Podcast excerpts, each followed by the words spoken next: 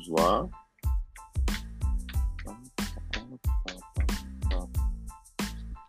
Estamos começando mais um Boston Connection. Cara, edição de número 106 para você, nosso caro ouvinte. Mais ainda, mais uma vez, fora da nossa querida segunda-feira, mas semana que vem seremos de volta na nossa querida segunda-feira. Eu sou o Fernando Olivieri, tenho comigo aqui Rafael Santos e Luiz Anversa, como sempre. É, só queria pontuar aqui meu destaque inicial hoje. Eu vou dar o destaque inicial que todas as pessoas deveriam seguir a página Futebol, Futebol Karaokê. Futebol inglês com karaokê, como descrevemos em português bem português.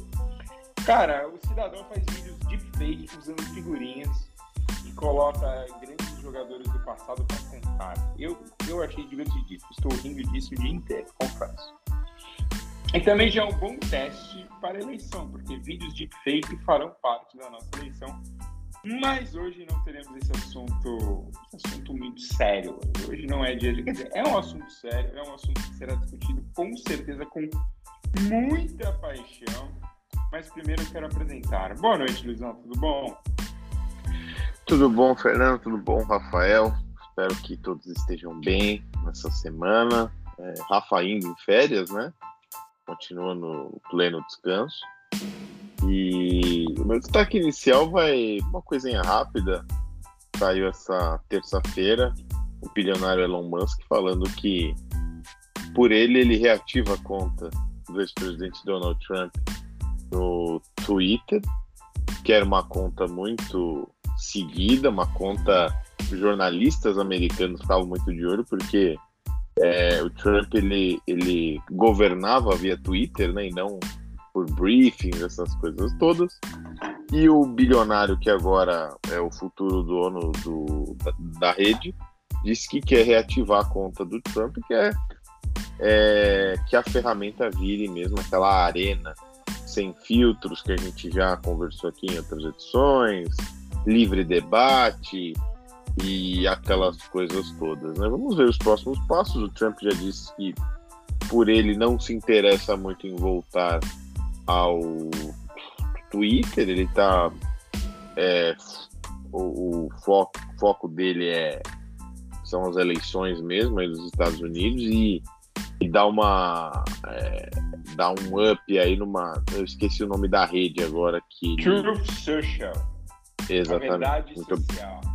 muito obrigado é, que nome maravilhoso e quer dar um up nessa rede aí com os outros políticos ultraconservadores que o seguem aí nos Estados Unidos e, e, no, e no mundo todo, né? Cara, eu acho assim, é, esse papinho tá bom, transforma numa arena. Depois, quando as pessoas começarem a reclamar de coisas pesadas do Twitter ser processado por isso, eu quero ver o que ele vai falar. Ele falou liberdade de expressão. Enquanto. Sabe o que as pessoas deviam fazer? E o senhor Elon Musk também não adianta ser milionário, não, não, ser, não ser estudado, não adianta pagar dinheiro é, hoje, inclusive, eu estava fazendo uma mentoria que eu faço sobre empregos, né? Porque precisamos. É, o cara me falou, ele falou assim, você pode falar numa entrevista de emprego que você é um gênio. Você vai ter que provar. Então tá bom, é isso. O, o, a nossa prova é fazer dinheiro, beleza. Eu, eu, realmente acredito. O Musk transformou a indústria de carro elétrico, é um fato está transformando a internet. O Starlink é um negócio espetacular, principalmente para entender só se o Starlink você pode levar com você para outros lugares. Tipo, estou na Europa, quero me conectar no meu Starlink. Funciona? Fica a dúvida. Que é por satélite, né? Então, eu não sei. E o, o espaço também. Essa é, parte então. espacial ele foi muito bem com o SpaceX. É, tá indo, então. então, assim, é, e a gente sabe que o espaço leva avanços tecnológicos. Porém, tentando tudo, é, sabemos que o Musk aí tem não só não é só questão de opinião, tem atitudes bem estranhas. A Tesla tem uma série de processos por assédio moral e outras coisas. Está aqui o nosso senhor processinho que pode falar disso de processo, porque ele ama falar de processo. Mas então assim, cara, eu, eu realmente assim, é, ah, quer transformar numa arena? Beleza. Não dou três meses para começar o pau quebrar no Twitter, pessoas falando coisas absurdas, que já falo, nada acontece, só vai tender a piorar. E aí eu quero ver qual vai ser a atitude, né, do gênio que sabe sabe controlar muito bem as coisas. Então, assim, eu, eu tenho minhas preocupações, não é. Eu acho que o pessoal. E eu passei isso no NBA, o Elon Musk fala, as pessoas piram. Eu não acho que é por esse caminho, mas tudo bem.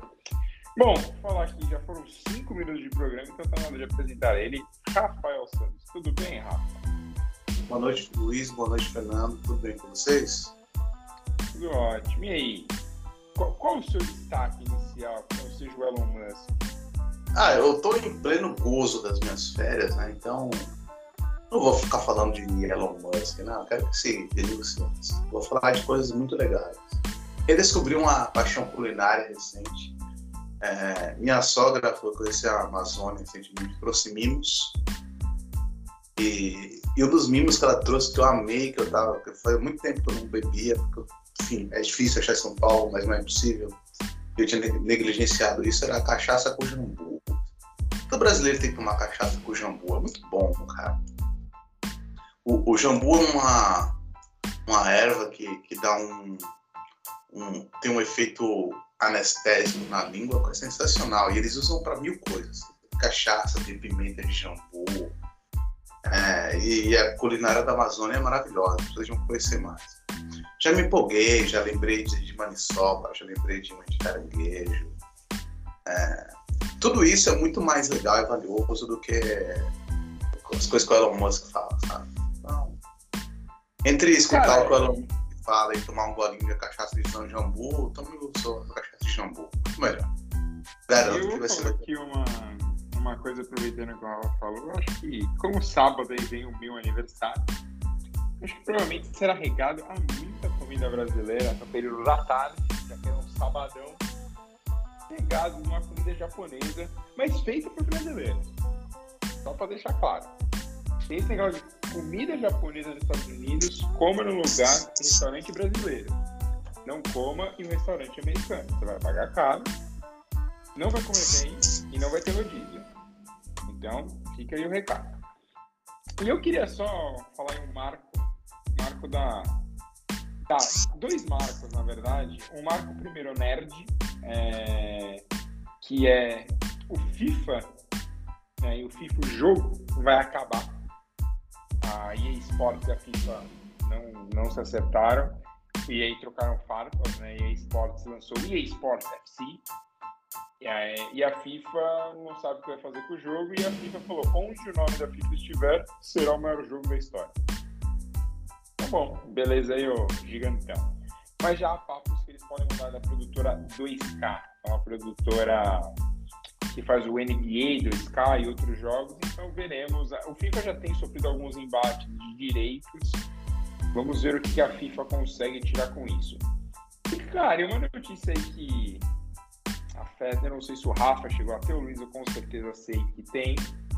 Hoje, finalmente, a Apple descontinuou o iPod, talvez o produto que muito se fala do iPhone, que o iPhone mudou, mas eu acho que uma das coisas que mudou realmente o, o caminho da Apple foi o iPod. O iPod era desde aquele iPod branco grande, aí depois uma versão já mais parecida com o iPhone. Aí tinha o Mini, tinha o Nano, tinha vários. Eu tenho um Nano, e cara, dá pra você prender na roupa. Pro Rafa seria o ideal. Nano é, é maravilhoso. Eu preciso eu até testar se eu consigo passar músicas pra ele. Se eu passar, acho que eu daria pro Rafa. Pro Rafa não consegue mais. Música. Não consegue. Não sei, tenho dúvidas a, a, a formas. Eu vi no YouTube hoje. A forma. eu vi no YouTube, é muito bom. Não, é porque aparentemente parece que a pasta abre e a hora que você consegue abrir a pasta, você consegue mudar a música. Mas tem várias boas músicas que o Rafa poderia usar. É, e vários poperos que eu sei que o Rafa gosta de ouvir enquanto ele corre. É, mas então, assim, eu. Ah, é um marco. É, acho que é um grande marco. Para quem assim não lembra, o primeiro iPod Touch foi lançado com o CD Vertical, Vertical do YouTube. Isso gerou uma baita polêmica, porque na primeira, na, na, primeira versão do software não dava para você deletar. Então, se você não gostava de YouTube, você tinha que engolir o YouTube abaixo de você. Eu gosto. E o Apple tem razão. Se você não gosta de YouTube, tem que engolir. Exatamente, boa bosta. Aliás, tem show do Metallica no Morumbi hoje. Saudades do Metallica, saudades do Morumbi. Então, assim, é um Cara, é o fim de uma era, desde o do grandão. Eu lembro que eu tinha um carregador, o branco primeiro, um puta carregador grande, você pôr quase o carregador do tamanho do Mac. E aí depois foi diminuindo, foi, mas também foi perdendo sentido. Aí teve o nano pequenininho, esticadinho, teve o nano mais parecido. Teve o Shuffle, que era um clipezinho. Então, é esse que eu tava falando, não, é o clipezinho, o Shuffle que eu tenho. Shuffle. Eu, Eu tenho eu, um nano. eu tenho, eu tenho um branco que tá em São Paulo, branco, mas e eu tinha um touch e Milena ficou na minha orelha pra eu vender, eu consegui vender, mas me arrependo até hoje porque tenho saudades. É, então, assim, é um. Eu vou ainda caçar um negócio desse pra deixar em casa, pra ouvir música, às vezes é bom. Então, assim, é, é o fim de uma era real. Então, assim, é um produto que mudou muito os caminhos da Apple, mas no fim o iPhone virou um iPod, o iPhone virou tudo. Então o iPhone tem desde a câmera fotográfica a um iPod, a um, a um telefone, então o iPhone faz tudo. Então realmente não faz sentido citar o iPod, acho que até demoraram muito para responder. E eu não sei quem é o maldito que tá mandando mensagem pro Rafa essa hora da noite, já são quase 11h45 da noite. Espero que não seja a mãe do Rafa, porque senão eu já teria respondido a mãe dele, obviamente. Então parem de mandar mensagem pro Rafael Paulo, então. Não, é só, só você ter, ter dito do, do iPod. É, o iPod Touch, na verdade, é, é um iPhone, só que ele não disca, né? Ele não faz as ligações, ele tem todas as funções de um E se iPhone. você instalar o FaceTime, ele funciona igual. Então, e nos tempos que nós estamos, onde já tá virando um pouco moda você ter dois é, celulares, né? Um para deixar em casa e outro para você sair, o iPod poderia ter um valor ainda, porque você teria um iPhone, é, mas é sim, que não seria um iPhone, né? Mas ele tem essa, ele ac- acessa a internet, tem a App Store, ele faz exatamente tudo que um iPhone faz, tirando as, a- as ligações. Então seria uma coisa muito útil, mas agora, na- como você falou, a Apple não vai mais é, fabricar ah, o iPod Touch, então vai vender até o último do, do estoque. Eu gosto muito do meu iPod Nano. É, ele tem, aplica tem um aplicativo, eu não uso, obviamente. Tem um aplicativo da Nike Running, que é muito legal. Tem a parte de rádio FM, que foi muito boa, que pega, e aí ele adapta o, o dial que você tá em outras regiões e tal. É muito bom, funciona bem. E tem, tem, né, tem as playlists né, de música. É, no meu caso, eu, eu digo, eu disse que não funcionava mais porque é, no iPod você fazia a sincronização com o iTunes, né? É, e agora não tem mais o iTunes, agora é Apple Music. Então não sei como daria para você mudar a- as músicas do seu iPod sem o iTunes. Por isso que até fa- falei com o Fê antes, fora do ar, que aquela, a- o que tem no meu iPod são aquelas playlists eternas. Não vão sair de lá nunca mais, porque se eu mexer naquilo vai tirar tudo que eu tenho lá, então vai ficar lá até o fim da minha vida. Eu não vou, vou tirar assim, são, são músicas que eu gosto. O, ele funciona muito bem e, e muito discreto. Às vezes tem lugar que eu, às vezes eu saio aqui perto, não quero levar o iPhone e tal, levo o meu iPod para ouvir música e tal, ninguém percebe, ninguém repara. É, é um aparelho muito bom, uma pena que não vai ter mais, mas como o Fê falou, não tem mais sentido ter um reprodutor apenas de música hoje. Mas pensando por outro lado, com essa coisa do pessoal ter um celular para ficar em casa e outro para sair por causa dos roubos e tal, até que ter um, um, um iPod Touch em casa não é uma má ideia, né?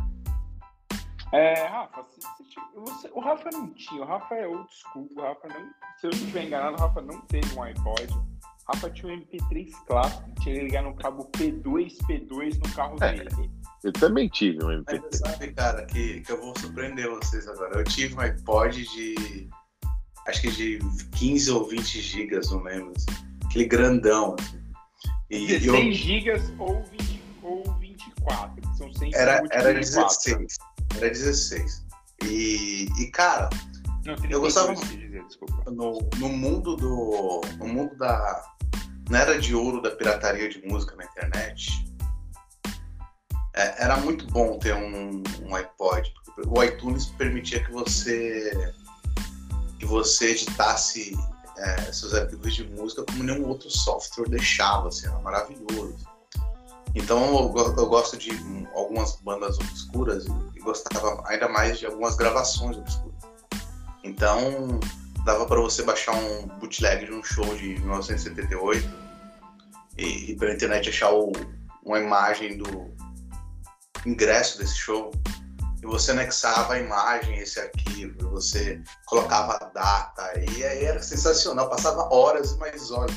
Na verdade, eu me desfiz no iPod porque estava me consumindo, assim, eu passava muitas horas editando minha, minha biblioteca de música, que existe até hoje, tá no HD externo que eu tenho aqui, gigantesco, de um tera, eu tenho uma bela coleção de, de arquivos digitais, e, e na verdade eu mudei o meu jeito de escutar música porque estava me consumindo. Então eu comprei um MP3 muito mais simples e, e que eu não precisasse gastar horas da minha vida editando essa biblioteca.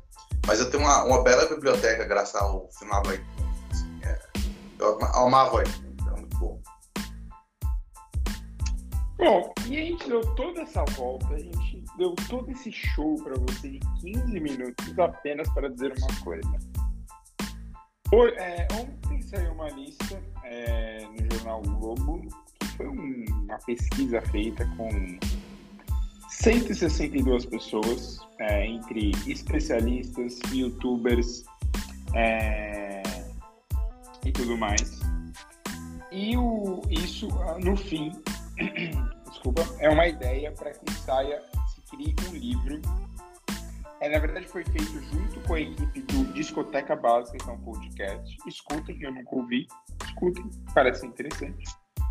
É, tem também um podcast de música brasileira chamado Travessia, que é do nosso ex-chefe. Também escutem. E eu descobri que o ex-chefe faz o programa com o namorado de uma menina que comigo na faculdade. Como o mundo é super pequeno, jornalistas só se reproduzem entre jornalistas. É, o fim é, a ideia de tudo isso que eu falei é, essa lista saiu para que seja feita um livro sobre os 500 maiores álbuns brasileiros de todos os tempos. Obviamente, por enquanto só tem as 10 primeiras, os 10 primeiros nomes, né, que é os que sempre geram mais discussão. Então, assim, a partir do momento que a gente começar a falar de coisas aqui, a gente não sabe qual é a lista de eu vou até pesquisar ver se eu acho mais alguma coisa, mas vou falar aqui a lista e aí depois a gente vai começar a comentar. Então, eu vou começar do décimo, né? Para, para trás, que a gente vai chegando ali. O décimo, Elise e Tom. Elise, Regina e Tom Jobim gravaram um álbum juntos, de músicas dos dois. Então, assim, você tem eles cantando junto. É, eu já vou fazer um. Eu vou falando, eu vou fazer meu comentário, porque depois, óbvio, vocês entendem muito mais do que eu digo. Para mim, esse álbum tá aqui, como eu falei hoje pro Rafa, porque é um encontro dos dois. Bom, eu também sou do time do Rafa, que o Tom Jobim é um cara importante, mas eu acho meio maçante esse tato de Tom Jobim, entendeu? Porque me passa muita impressão daquele cara sentado na mesa do bar, de chapéu, é, roupa social. Ah, porque hoje eu vi Tom Jobim em hebraico. Ah, porque hoje eu vi Tom Jobim em em inglês. Chato pra cacete. Mas pra mim tá nessa lista porque é o encontro dos dois. E os dois têm uma importância histórica. Num lugar, pra mim, devia ser sempre top 1, porque é meu gosto, eu não tô nem aí. Sobrevivendo no Inferno, Racionais MC. É, eu, não, eu não tô lendo o que falaram sobre os. Eu tô só vendo aqui a lista. Sobrevivendo no Inferno, pra mim, é, cara, é, acho que é o maior disco de rap do Brasil e disco que, pra mim, muda o rumo do rap dentro do Brasil. Isso a gente vai falar depois, mas é, pra mim, o grande álbum virou um livro que virou é, livro obrigatório da FUVEST e que tem pergunta disso. O livro, basicamente, é um livro de letras e contando como os quatro caras nacionais chegaram nessas canções e, e juntando histórias de vidas dele, mas é um livro bem curtinho, bem legal. E assim, eu sou fã, muito fã, o Rafa também, o Luiz, é, ele quita pra cacete, nunca foi numa quebrada. É, o oitavo, Trânsito do Caetano Veloso, também é um baita álbum, é, devia estar no top 5 no mínimo, porque é o Caetano. Já pra mim, já, já é básico, o básico pra mim do Brasil era já ter um disco do Racionais, Caetano e um disco do Gil. E o disco do Caetano e do Gil juntos devia estar no top 3. porque é o Caetano Gil.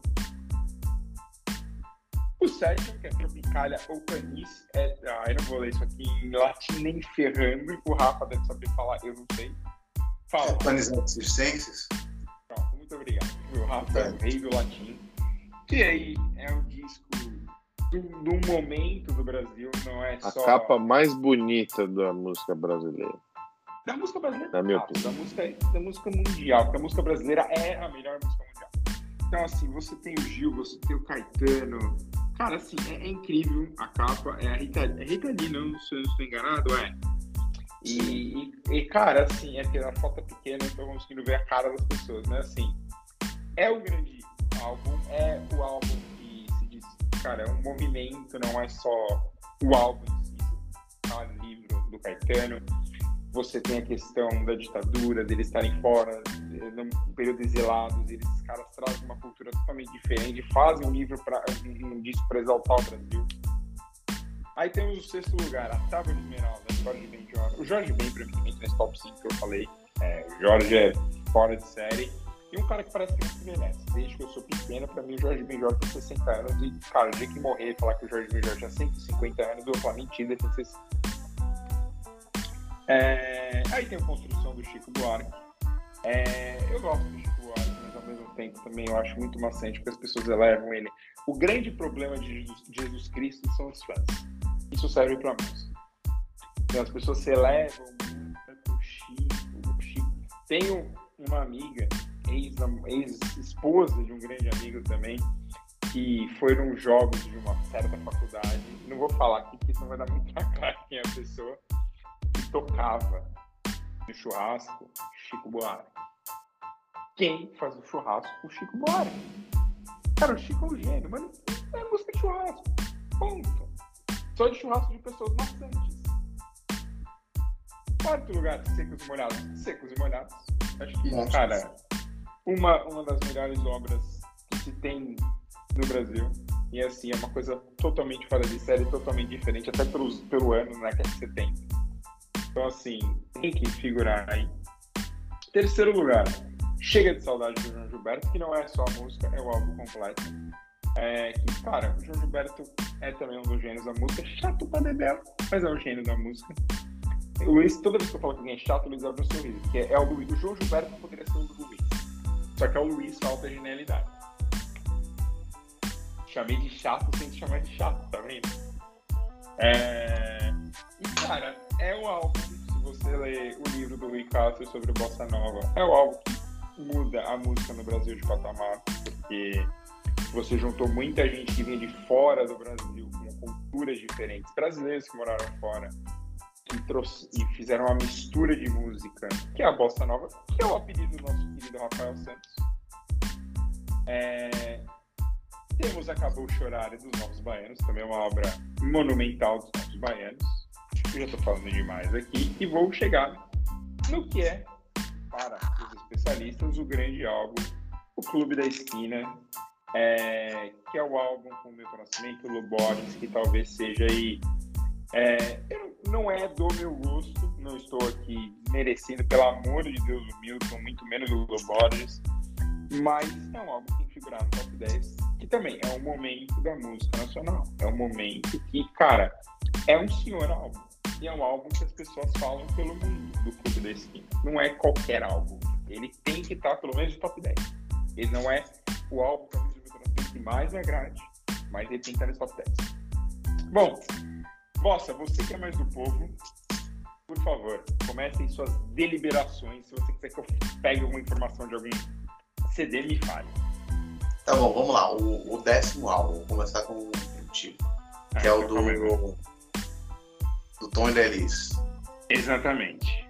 Vamos lá. é, Cara, o Tom Jobim é uma figura extremamente supervalorizada. Eu acho muito chato. Acho pouco representativo da cultura brasileira. O, o- e- e- tem- é pouco representativo no, no bom sentido. No mau sentido, ele é muito representativo. Porque eu consigo imaginar, sei lá, uns oito álbuns de artistas do Rio de Janeiro que são mais representativos que esse. Só que o Tom Jobim é um, um músico branco de classe alta, do- do- do Rio, que tem todo um arquétipo já consolidado dele. Tem... Eu não estou falando que ele é ruim musicalmente, estou falando que tem artistas mais representativos e melhores, por exemplo. Eu vou, vou citar exemplos que eu parece que eu estou sendo chato. Mas, por exemplo, Luiz Melodia, a Perola Negra, é um disco infinitamente melhor do que qualquer um que o Tom Jobim fez. É, é mais sofisticado, inclusive, é mais universal, é, é menos pastiche. É, Beth Carvalho fez muitos discos que são superiores ao Tom Jobim. Eu posso falar mais de, artistas cariocas que, que, são infinitamente superiores ao Paulo. Paulo da Viola não está nesse top 10, é meio absurdo. É isso também. Mas é, aí também, tá... Rafa, eu vou puxar por outro lado. Que aí eu vou fazer o seguinte, depois o Luiz fala desse álbum e aí a gente vai álbum por álbum, vocês dois falando, mas é... cara, pra você ver a qualidade e o nível da música brasileira, a gente não falou de nenhum álbum que o Paulinho da Viola no top 10. Entendeu? É, é, esse o nível, é. esse é o nível da música brasileira, pra quem aí acha que só americano é bom. Então, não ter um. O Paulinho Viola, por exemplo, tem alguns discos que mereciam estar aí, sabe? Então, deixa eu pensar mais em artistas cariocas que são muito melhores. Cara, Cara o meu ser. artista favorito não está na lista. Quem? Vinícius de Moraes. Não tem nada do Vinícius de Moraes nessa lista. Que é outro cara super valorizado. Né? E o artista que eu mais gosto não está. Mas é, eu não conheço. Mas, mas aí só um ponto, Luizão. Você gosta só da música ou você gosta do, do, do artista por completo? O Vinícius. Lifestyle. É, do lifestyle. Porque eu, eu acho, por exemplo, o Vinícius.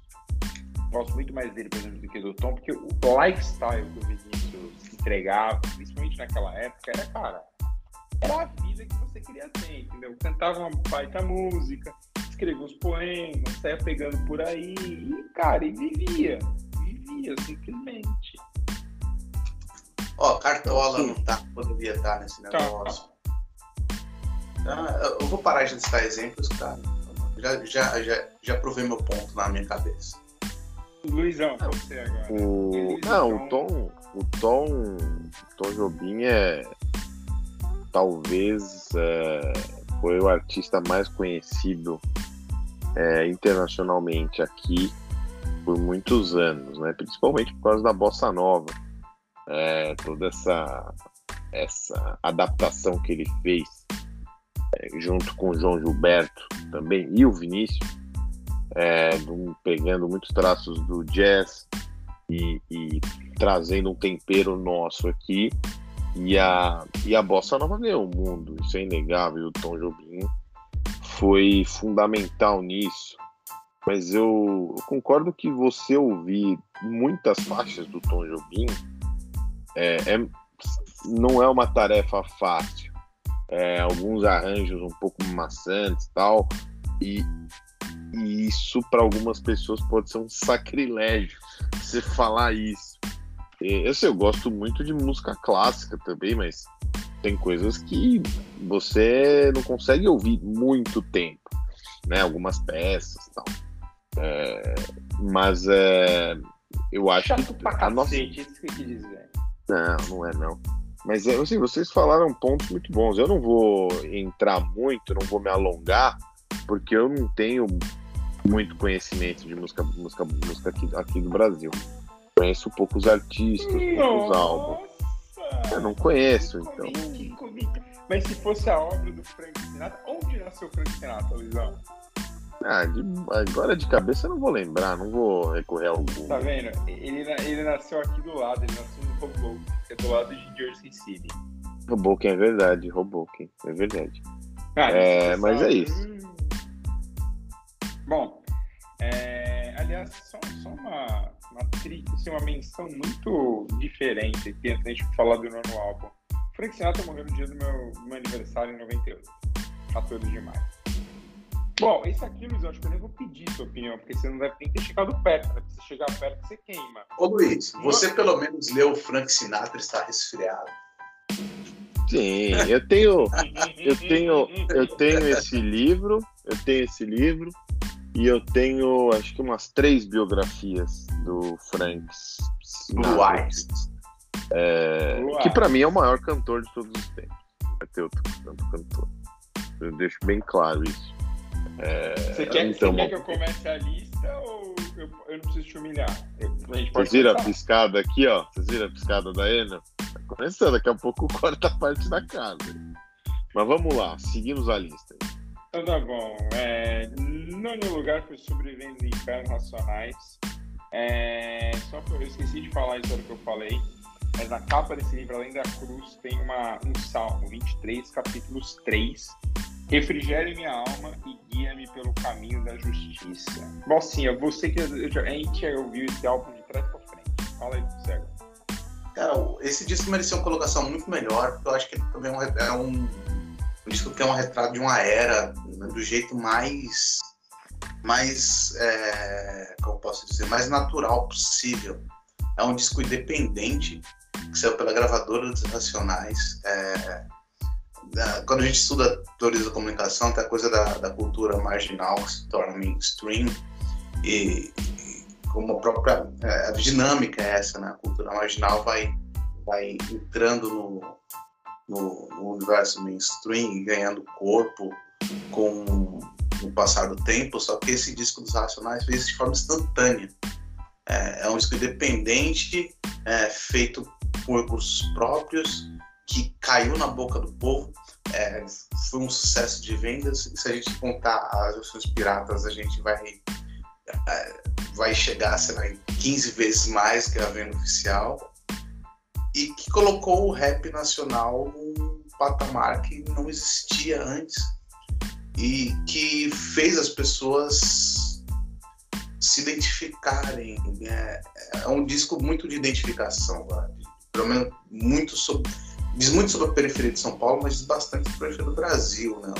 É universal por causa disso. São, são dilemas ali que são universais. E, e eu acho que foi o, o, talvez o disco mais importante da década que ele foi lançado de música brasileira por conta disso. É difícil achar que. E a gente fala, ah, rap é um ritmo americano. Mas o, o, o Racionais abre com, com o sampler do Jorge Ben, né? Então, tudo que, o, o, que o, eles cantam no álbum tem a ver com o jovem de periferia urbano, tem a ver com, com um país quebrado pela desigualdade, tem a ver com, com valorização do, da população negra. Esse, esse disco é uma obra de arte, é uma obra-prima. Eu acho que é, deveria estar muito acima nessa lista. Disparado. E Sobrevivendo no Inferno foi lançado em dezembro de 97 e, e, foi, foi, vendeu um milhão e meio de cópias. E aí, como o Rafa falou, foi vendido, cara, por uma, pela Cosa Nostra, que até hoje é a produtora do Racionais, né, quem cuida de tudo, inclusive é, é, é cuida, é, é, é trabalha, os quatro trabalham nessa produtora, tudo que eles lançam, eles lançam, mesmo separado, eles lançam pela Cosa Nostra. Mano Brown até abriu um braço do Bug Knife, mas aí são outros 500. Então, assim, cara, é, é um senhor CD. Como eu já falei antes, virou é, virou um livro que, cara, tá na FUVEST, que, e que, cara, faz muita diferença aí pra, pra muito moleque aí que, que curte o som e, e isso acho que jun, dá vontade, às vezes puxa o cara pra estudar. Só um parênteses muito rápido que a gente vai falar depois que eu discutir todos os CDs. Eu achei uma lista de 2007 da finada Rolling Stones no Brasil, é, com os 100 maiores álbuns brasileiros, e o primeiro da lista é Acabou Chorar dos Novos Baianos.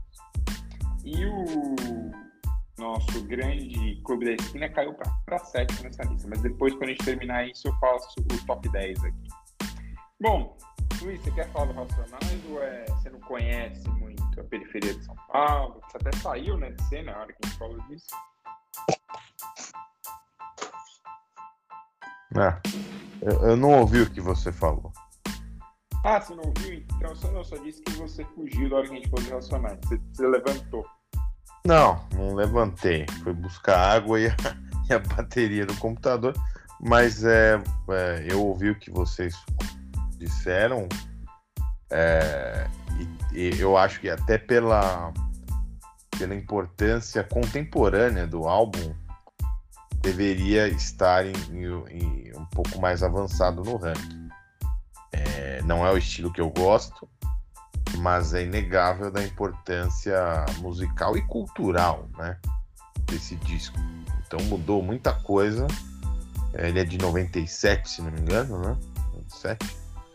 E, e como vocês falaram, o rap, o rap brasileiro que é, tem uma tem uma marca muito forte, é, foi ganhou outra forma após o disco Sobrevivendo no Inferno. Então acho que até pela é, até por ele ser contemporâneo, por ele trazer é, muitas coisas que são muito vivas no, no, nosso, no nosso Brasil, ele deveria estar num, numa, num ranking um pouco mais acima aí.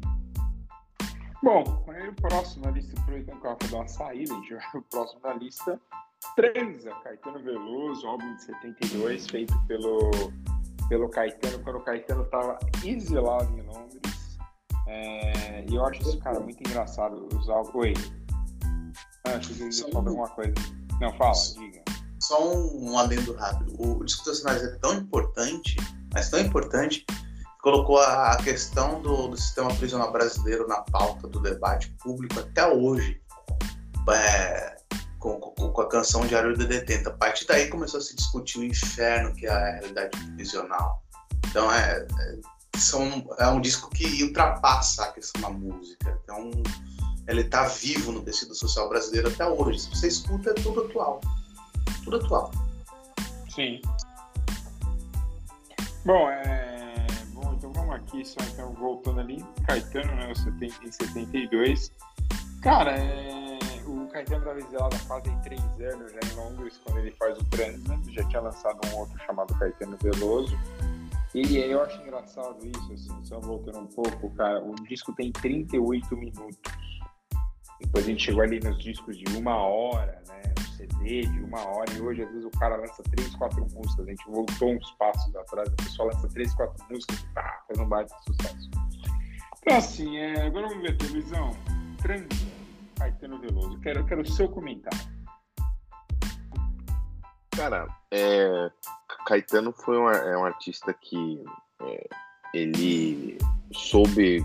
Eu acho que ele, para mim, a grande o é grande ponto dele, além de ser um compositor genial, é um cara que soube se adaptar com o tempo. Então, ele, o discurso dele foi se moldando ao longo dos anos, é, soube falar para o público mais velho, mas também conseguiu atingir é, uma, um público mais jovem que alguns artistas da mesma geração dele não tiveram esse êxito. Então eu acho que é, é, talvez o artista mais é, completo que a gente tenha no sentido de se adaptar ao tempo, é, se adaptar aos ritmos, é, dialogar com outras outra outros ramos da música, né, outros estilos, eu acho que na nossa música como ele poucos fazem, poucos fazem. Então é é, é digno de muito orgulho a gente ter um artista como ele. Poucos países do mundo podem ter um Caetano. Nenhum país do mundo tem igual.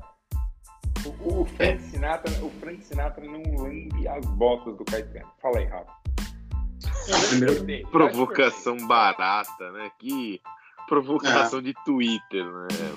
É. Na verdade, eu, eu, vou explicar a diferença do Frank Sinatra Caetano para deixar a diferença da, da, do degrau da prateleira que cada um tá. É, as pessoas podem ter uma voz de Rochinol, Rochinol assim, um reprodutor maravilhoso de, de canções incríveis, ou você pode ser um produtor, você pode ser uma antena que pega as principais influências artísticas do mundo, ressignifica a partir do seu quintal e transforma uma coisa nova. Caetano é isso, é outro patamar de, de alquimia musical. Caetano ele, ele foi o intérprete do que é o Brasil durante muito tempo. ele foi um, uma espécie, eu brinco que ele é uma espécie de Chico Sainz longevo. Chico Sainz fazia isso também, de interpretar o mundo a partir da, da raiz da música de Pernambuco. Então, o, e o Caetano fez isso muito mais tempo, e ele sempre foi muito atual, sempre foi muito, é, como posso dizer, estilisticamente sofisticado e, e muito bom. Porque quando você a, a, a, escolha de repertório é um negócio que se perdeu um pouco atualmente com essa conta do essa coisa do, do lançamento de singles soltos no Spotify etc a gente perdeu um pouco dessa dessa alquimia do que é um disco e o Caetano era um mestre disso o Trans é um disco perfeito mas poderia estar tá, o Araçá Azul também é um disco perfeito poderia ter o Cinema Transcendental que é o meu disco preferido do Caetano por exemplo e se você pega até discos mais recentes, pega Noites do Norte, que é um disco incrível. O Caetano ele é tão antenado, tão antropofágico no, no que acontece no mundo para transformar isso na arte dele. O Caetano lançou um rap, cara, mais ou menos assim nos anos 90 com o Gil, com a Haiti, que é incrível. Quando quase ninguém falava de rap. Quando era uma, uma coisa marginal. Aí chega o medalhão da MPB e lançou música de rap. O Caetano é essa é esse ombudsman da, da música nacional que, que não só critica, né, mas ele produz coisas incríveis. Então... E lembrando que essa música aí, o Rafa falou vai White muito forte com a regravação com o MC e o Caetano. E aí sim é uma pegada até mais rap do que a que o Caetano fez lá atrás. Bom, o, o próximo álbum é o nosso Tropicalia, o Panis et Circenses é, que é um, um, erro gramático do pão e circo do, do latim. É um álbum de 68, colaboração de Gil, Caetano, Tom Zé, Os Mutantes, Gal Costa. E, cara, como eu falei na hora que eu comentei, é um movimento cultural. Não é só o disco, não é só o livro do Caetano, mas eram roupas usadas, era um momento de se falar do Brasil, de se chamar a atenção para o Brasil até pelo que se acontecia no país, e esses, boa parte deles exilados, mas esse disco foi feito, alguns exilados, alguns voltaram, alguns foram exilados depois, mas era um, um disco feito em São Paulo, e assim, cara, é um espetáculo. A capa é baseada na capa do St. Pepper's Lonely Heart Club Band dos Beatles. É, então, assim, cara, é incrível, assim, é, é um disco incrível, é um disco que e outro, muda o patamar da música brasileira. E, cara, que só tem gênio no disco. Basicamente é isso. Você pegou ali todos os gêneros que podiam ter e você colocou. Mas, é, Luizão, fala você primeiro. É, como eu disse antes, para começar, para mim, é, é a, o trabalho de capa mais lindo da nossa música e talvez um, um, maiores capas da história da música mundial é, é arte, arte mesmo. E, e como você adiantou, é uma união de. É, é uma constelação esse disco. É, em muitos levantamentos anteriores, esse disco está como o maior brasileiro de todos os tempos. E, e não acho que é um exagero. Não acho que é um exagero pela importância dele, por, por tudo que que ele representou e representa na música até hoje. É uma interpretação moderna, revolucionária, é, e que virou, inverteu tudo que a gente entendia por música, é, com outros, outros ritmos, novas interpretações, é, figurino. Então, eu acho que deveria estar mais acima da, da, da lista aí. É o famoso a gente não concorda com a lista. Rafa, fala desse disco, depois a gente vai mudar e cada um fala de um, mas fala você primeiro. Eu vou falar rapidinho desse disco, eu vou sintetizar ele numa expressão. Assim, é, é um disco no momento da música brasileira em que São Paulo era a esquina do mundo. Tinha muita gente traduzindo o mundo inteiro a partir da, são Paulo a partir do, da Pompeia com os mutantes. Tem algumas aspectos que são melhor do, da contribuição artística paulistana para a cultura brasileira, que é essa urbanidade, sem perder o, a, o DNA brasileiro de, de outros lugares. Então, tem tudo, tem tudo ali. É, um, é uma aquarela do que o Brasil foi, é e pode ser. É sensacional. Bom, aí para o nosso sexto da lista, o Rafa que vai falar de novo. Cara, a Tábua de Esmeralda, Jorge Benjor, é verdade sem mentira, certo, muito verdadeiro. Álbum lançado pelo, pelo Jorge Ben em 74. Que tem canções como Os Alquimistas Estão Chegando, Menina Mulher de Pele Preta. Cara, só, só música boa. É, acho que tem uma música do Jorge Benjor que seja ruim. Rafa, seu, seu comentário. O Jorge Benjor, primeiro, o Jorge Ben é um gênio da raça. É, ele é nível Caetano, se a gente tá falando de, de gênios incríveis da música. Jorge Ben nível Caetano, esse disco é uma obra-prima, eu tenho em vinil. É uma das coisas mais maravilhosas que tem na minha coleção. Mas por isso que você coloca, você muda seu dia. É uma pedrada atrás da outra, um melhor que o outro. Tem o Homem da Gravata Florida, que é um negócio maravilhoso dialoga com um tema completamente estranho na música pop mundial, que é alquimia. Então, o, o, o Jorge Ben traz um lado esotérico incrível. Ninguém tratou disso tão bem como ele. Cabelo Esmeralda é um disco maravilhoso. Assim. E é um disco para você colocar de cabo a rabo. Não dá para pular baixa. Todas são, todas são muito boas. O trabalho de capa é sensacional. O jeito que o Jorge Ben toca violão é único, incrível. É, a afinação que ele usa é um negócio que só ele usa. Então não, não é a gente falar a música pop, é, é, como se fosse algo menor. O, isso, o, o de Esmeralda é arte pura, inclusive no estilo técnico de música. Assim, o Jorge Ben ele é absurdamente diferenciado, ele é, ele é incrível. Assim. Esse disco é maravilhoso. Deveria inclusive estar um pouquinho assim. Bom, aqui o próximo, então, quinto da nossa lista é Construção Chico Buarque. É, tem a música né, que todos conhecem, mas esse álbum foi lançado em 71. É, tem uma série de críticas à ditadura, obviamente, incluindo construção. Cara, é uma, uma série de críticas até a forma de viver das pessoas. E, Luizão, o que, o que você ouviu deste álbum? Cara, o, os meus pais sempre ouviram muito Chico, né? É, ouviram Caetano, ouviram Gil, ouviram Chico, e mas é pelo que eu.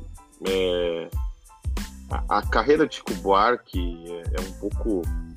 É um pouco diferente do, do que a gente está falando aqui, mas ele, ele tem uma veia poética, também como escritor, né? Que é, é eu acho um pouco mais firme.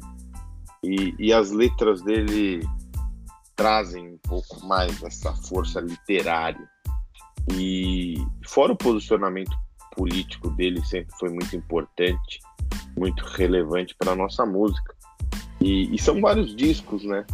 Esse aí foi eleito aí pelos pelo jornalistas, mas acho que a, a carreira dele como um todo é, é fundamental para a gente entender o nosso país, é, aonde, de onde estávamos, para onde estamos e para onde podemos ir, né?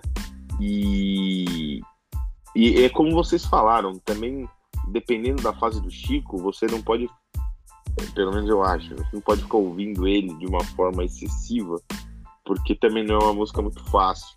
E, e, e só para retomar alguns segundinhos que o Rafa falou, eu tinha dito anteriormente que o Vinícius era o meu artista que eu achava mais interessante da música, música brasileira, mas não é, é o Jorge Ben. É, o Jorge Benjor é, é uma coisa uma coisa única, né? É uma coisa fantástica. Ele, ele, ele tem interpretações, arranjos que só ele consegue fazer. E, eu, e o Rafa falou uma coisa muito interessante: o jeito que ele toca, o jeito que ele tira o som do, do instrumento, o timbre de voz dele, o ritmo, os arranjos. É, cara, é o artista que eu mais gosto aqui do Brasil, com uma certa folga, e aí vem o, o, Vinícius em, em segundo lugar. Bom, é, o próximo álbum aí da nossa grande lista, que é o quarto lugar, é o Secos e Molhados, os Secos e Molhados. Ó, podia ter outro nome. É um álbum de 73, cara, isso também é uma obra de arte, inclui é, poesias feitas por Vinícius, é, tipo, poesias de Vinícius de Moraes, do Manuel Bandeira, do João Apolinário. Tem danças do folclore português, tem danças e, e outras coisas muito brasileiras. E aí tem músicas como Sangue Latino, O Vira, Assim Assado, Rosa de Hiroshima. Cara, todo mundo conhece a voz do Ney Mato Grosso, então é piada nessas músicas. Então, assim, é como sempre, até pela que a gente está falando, muita crítica em cima da ditadura. Mais de um milhão de cópias de vinil vendidas, que na época foi um grande estouro no país. Rafa, fale mais sobre a nossa quarta posição. Primeiro, Migadaco, um, um dessas um milhão de cópias está aqui na minha coleção particular, está aqui no meu acervo. Então, esse disco, na minha opinião, é a capa mais legal da música brasileira, apesar de ser um pouco mais, ter um pouco menos de elementos do que o Panizade Circenses. Eu acho que esse, esse disco, a capa desse disco é maravilhosa acho que o apuro técnico do, dos músicos é, é algo a se exaltar além das letras. É, é tudo muito bem feito, tudo muito de bom gosto. É aquela aquela tempestade perfeita em forma de música. É tudo muito bom. O, o, o Ney com aquela voz incrível dele no, no auge cantando Rosa de Hiroshima, Sangue Latino, é um negócio de, de chorar, assim, é bom demais, assim, é muito bom. É, é, é absurdo, assim, é, é, irretocável. Então, a gente está chegando num pedaço da lista que as coisas são irretocáveis, assim, então não tem muito que, que você ficar dando pitaco. É muito bom, é incrível, e, e eu quero aproveitar que eu fui breve só para lembrar que o eu classifico o Buarque como um trovador, assim, não é só um músico, é um trovador. Assim, é, o, é, o, nosso Dylan. Então ele, ele até hoje está interpretando o Brasil muito bem. Se você pegar os discos recentes do Chico, você vai ver um, um, um flat com funk, com morro carioca, aquela coisa. É, é, interessantíssimo. Bom, e aí a gente chegou no nosso pódio, né? Que é Chega de Saudade de João Gilberto, álbum lançado em 1959, tá vindo 58 59. É, e cara, é um álbum que diz muito sobre este período de bossa nova no Brasil, até porque o nome do álbum Chega de Saudade é uma música é considerada a música que impõe a bossa nova ao Brasil. E, e, talvez seja o primeiro grande estilo brasileiro a fazer muito sucesso pelo mundo. Esse disco eu não sabia, Chega de Saudade, a tradução direta da música é No More Blues então, assim, é um. É, é uma, um, tem uma pequena diferença aí. Mas foi um disco que, cara, é um disco, assim, um trio incrível da música brasileira, porque ele é produzido pelo Tom Jobim. Ele é cantado, a música tem a sua maior versão, pelo João Gilberto. E tem letras nesse disco do Vinícius de Moraes. Então, assim, você não pode querer mais. Luizão, nosso terceiro colocado. Cara, foi um marco, foi uma pedra fundamental da nossa música. É, como eu disse antes, a nossa música foi internacionalizada pela bossa nova e por esse disco, né? É, os estrangeiros não conheciam absolutamente nada de música, música brasileira até a, até a, até a, até a bossa nova. E, e é inegável isso. É, o, Gilberto, o João Gilberto, é, o jeito que ele toca violão, é, os arranjos, para a época foi uma revolução. A gente está falando da década de 50. É, então, o jeito que ele toca chamou muita a, a, atenção, não só de críticos aqui, aqui do Brasil, como críticos estrangeiros. É, a, a, letra da música traz aquela aquele Rio de Janeiro do fim dos anos 50, começo da década de 60, Copacabana, Ipanema, Beco das Garrafas, Bottles, toda aquela, toda aquela aura, tudo aquilo que o Rio de Janeiro significava para o nosso país e para o mundo, é, aquele romantismo, aquela, uh, aquela, aquele, aquela coisa artística mesmo, né? E acho que esse álbum consegue resumir bem como, uma, como um fundamento desse período histórico da nossa música. Apesar de, podem falar, eu, a voz do João Gilberto em alguns momentos não me agrada muito, não é uma voz muito agradável em, em alguns momentos. Mas é, é um disco excepcional e acho que nesse ranking está, está à altura, assim. Bom, e agora a gente vai para o nosso top 2, que é o primeiro aqui, é Acabou Chorar, Novos Baianos. Um álbum de 1972, talvez, cara, Novos Baianos seja um senhor grupo e é muito pouco ouvido, acho no Brasil. É, tem, um, inclusive, amigas que fizeram TCC sobre os Novos Baianos. Cara, é incrível.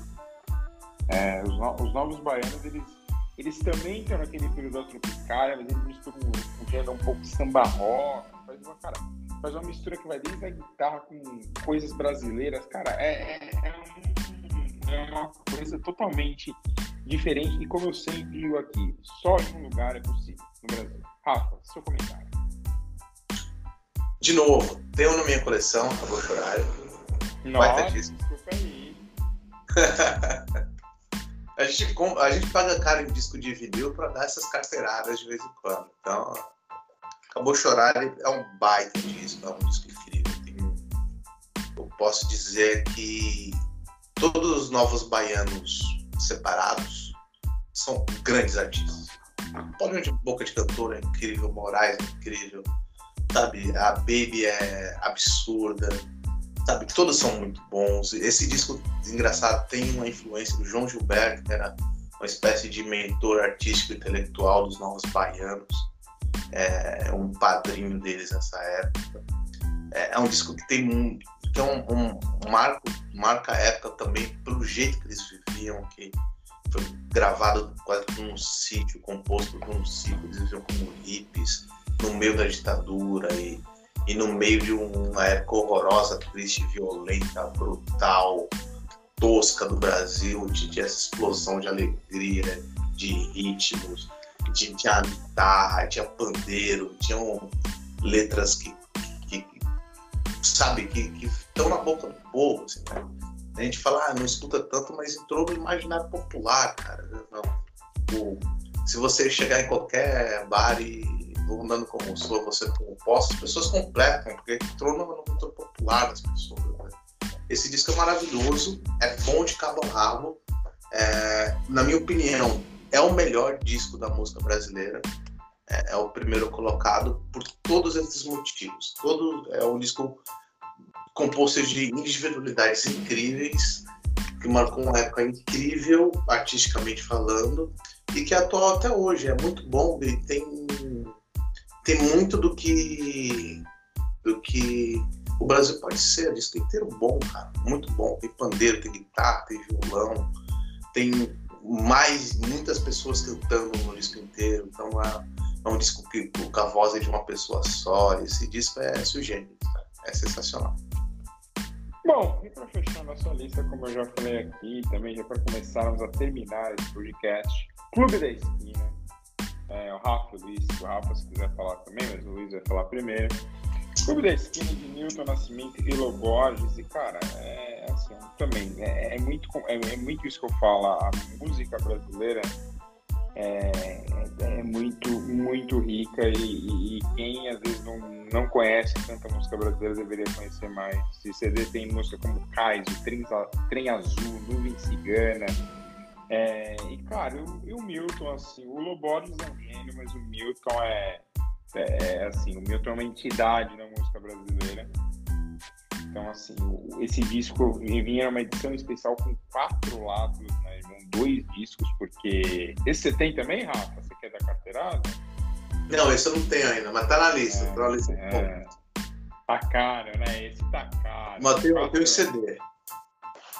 Então são quatro lados aí com músicas, com sete músicas basicamente de cada lado. Então, cara, é um espetáculo de disco. Luizão, seu, seu comentário bem de fechar a nossa lista. Eu falo rapidinho a lista da, da Rolling Stones e aí a gente fecha o programa. Cara, é. Milton, você falou bem, o Borges é excepcional, mas o Milton traz a música brasileira para um, para um outro patamar, né? A figura dele, você olha para o Milton Nascimento, a figura dele é muito marcante, né? É um peso no palco, a voz dele é uma voz que rasga, que você sente, é, é uma, é, uma, é uma potência e e acho que, é, como a gente está falando aqui, a gente está falando de listas de artistas é, geniais, artistas pesadíssimos e coisas que. Muito bom que nós temos esses artistas, né? E o Milton é dessas figuras, é uma voz única, um artista fantástico. Esse disco representa essa saída das fronteiras de Minas Gerais, né? Esse movimento da MPB de Minas e o Milton não, ele não é de Minas, ele, ele é do Rio de Janeiro, mas a carreira dele foi toda em Minas. É, e, e, que estava muito concentrado em alguns momentos, é, em momentos históricos aqui do Brasil.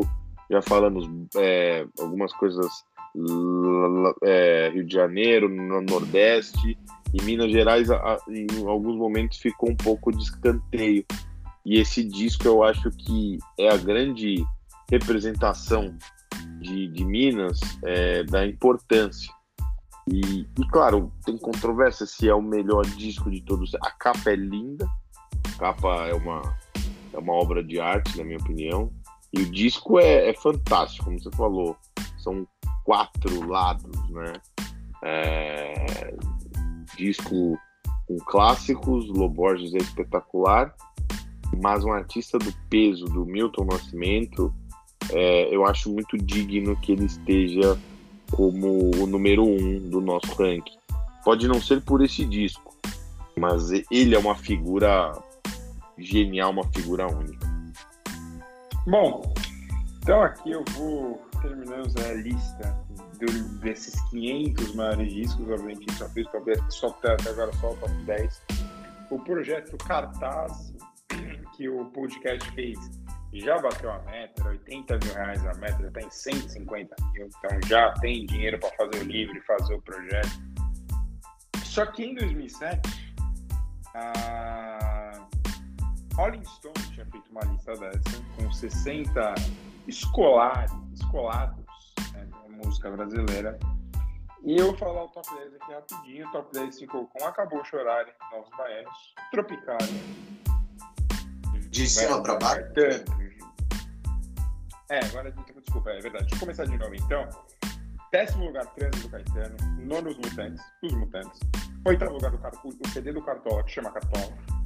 Sétimo lugar, o Clube da Esquina, do Milton Nascimento do Lula Borges. Sexto, Otávio de Esmeralda, do Jorge Ben. Cinco, Secos Molhados. Quatro, Chica de Saudade, do João Gilberto. Terceiro lugar, Construção, do Chico. Segundo lugar, Tropicália. E primeiro lugar, Acabou Chorar em Novos Baianos. Em Aí, só para citar alguns, o Ellington foi em 11 nessa lista.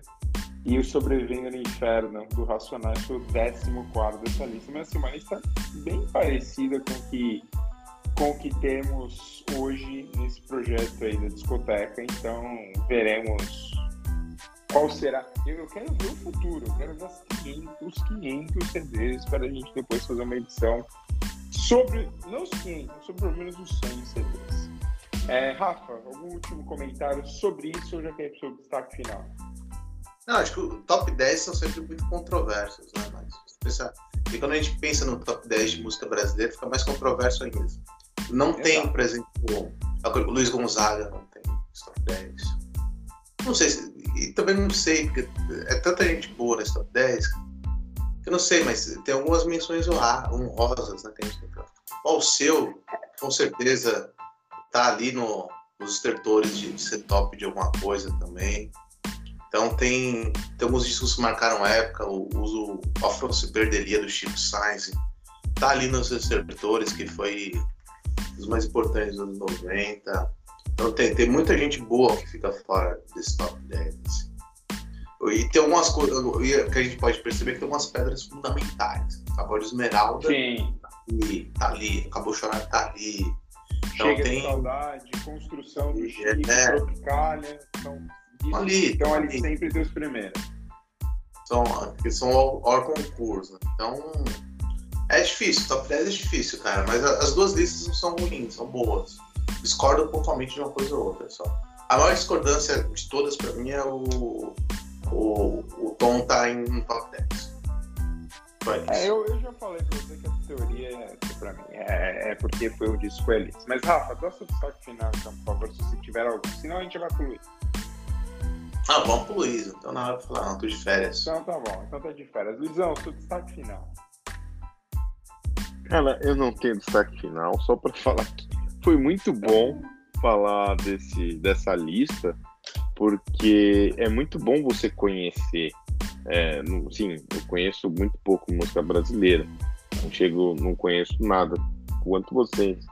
Mas é, é, é legal porque os artistas que nós produzimos ao longo das décadas são artistas reconhecidos não só aqui no Brasil, são caras geniais em qualquer parte do mundo e vão continuar a ser. A minha provocação, e aí é uma provocação para fechar a edição, é, é se a- as músicas que estão hoje é, liderando playlists do Spotify, essas coisas todas, estarão nas próximas décadas em ranking dos maiores discos pessoal como o Gilberto, Caetano, eh, Gil vão continuar nesse, nesse panteão que a gente gosta de falar, ou se sertanejos entrarão nessa lista, se a Anitta vai entrar nessa, nessa lista. Eh, gostaria de, de saber nas próximas como os críticos verão as músicas que fazem sucesso. Cara, momentos. Um ataque. Você tava sentindo um ataque à Anitta. Ele tava construindo o ataque. Você tava, ele tava Não, armando o não, pelo contrário, pelo contrário. É, é uma provocação que eu faço há muito tempo, inclusive com o nosso querido, o nosso querido Matheus, que infelizmente não, não, tem, não tem feito os, os podcasts com a gente, com a questão do, questão do K-pop, que ele é um admirador muito, muito grande do gênero, e é um gênero que hoje movimenta bilhões no mundo todo, estádios lotados, downloads assim, maluco, os fãs são, assim, os caras são demais mesmo. Só que o que eu perguntei para ele e perguntei para vocês também em outras oportunidades é se esse tipo de música, por exemplo, vai seguir com os produtos culturais que a gente consome hoje, como filmes, séries, fazendo parte das fazendo parte das da a música mesmo, as trilhas desses produtos. Porque ao pelo menos o que eu sinto é que como não é uma, uma um idioma que o mundo inteiro consegue é, compreender razoavelmente como inglês, é, eu acho que eles se perdem, eles na, na minha visão acho que eles vão, vão ficar um pouco menos menos fortes nos próximos anos, porque a tendência é que o inglês continue seguindo forte até um certo ponto é, e o o K-pop não. E a minha comparação com a Anitta não é ataque, não. É, é exatamente querendo ver se ela vai estar nessa lista, se caras consagrados como Chico, Gil, etc., vão seguir, ou se cantores de música é, caipira vão estar aí, Anitta, enfim, foi só isso. Mas, Rafa, você vai ter uma missão. Você vai fazer seu comentário e encerra o programa. Eu já vou dar meu tchau aqui. Vamos lá, eu vou. Então, Luiz, eu acredito que as coisas são separadas. É, e eu vou te explicar por que, que eu acho que são separadas. Tem a, o lado da música que é indústria, que é entretenimento, isso não é demérito nenhum, que é de venda, de as pessoas consumirem massivamente e, de certa forma, marcarem uma época. E tem outros, outras, outros discos, outros álbuns que eles marcam artisticamente um período. É, o que eu quero dizer com isso? Quero dizer, por exemplo, que nesse top 10 não tem um disco do Roberto Carlos, por exemplo, e ninguém questiona isso. Por quê? E o, question... o Roberto Carlos sempre foi um, um cara que levou multidões onde ele foi, né? recordista de venda de discos, com certeza é um artista muito mais popular que o Caetano Veloso, por exemplo. É, só que artisticamente ele não chegou nesse patamar. É, o Velvet Underground, que é uma banda que eu gosto muito, é, tem um disco deles que, que é o show de lançamento, dos primeiros, da primeira turnê de lançamento, os críticos de rock dos Estados Unidos falavam que era importante porque todo mundo que viu esses primeiros shows, essa turnê, saiu e montou uma banda de rock também. Se sentiu tão provocado, tão inspirado, que foi lá e montou sua própria banda de rock. Então, acho que nesse ponto de crítica, talvez as mudanças vão ser menos, é, menos bruscas do que a gente imagina. Porque não é só a coisa da música massiva que, que conquista multidões e que, e que marca uma certa época, mas artisticamente não define o seu tempo. É uma diferença. Então, mas eu acredito também que tem muita gente boa produzindo música. O Amarelo do Emicida, que é um disco recente, na minha opinião, tá, tá 100 da música brasileira. É, e essas pessoas estão produzindo, e outras coisas vão acontecer. O Otto, por exemplo, lançou discos top 100 fácil para mim também. Então tem, tem muita gente boa produzindo e talvez a gente consiga ter até uma mudança no top 10 daqui a uns 20, 30 anos. Esse, é, esse é o meu ponto. Espero ter te, te respondido. É que eu acho que são duas coisas distintas, mas as duas coisas valem. Então é, é isso, senhores, senhores. Fim de podcast. Voltaremos semana que vem, aí sim, na segunda-feira. Um grande abraço. Até mais.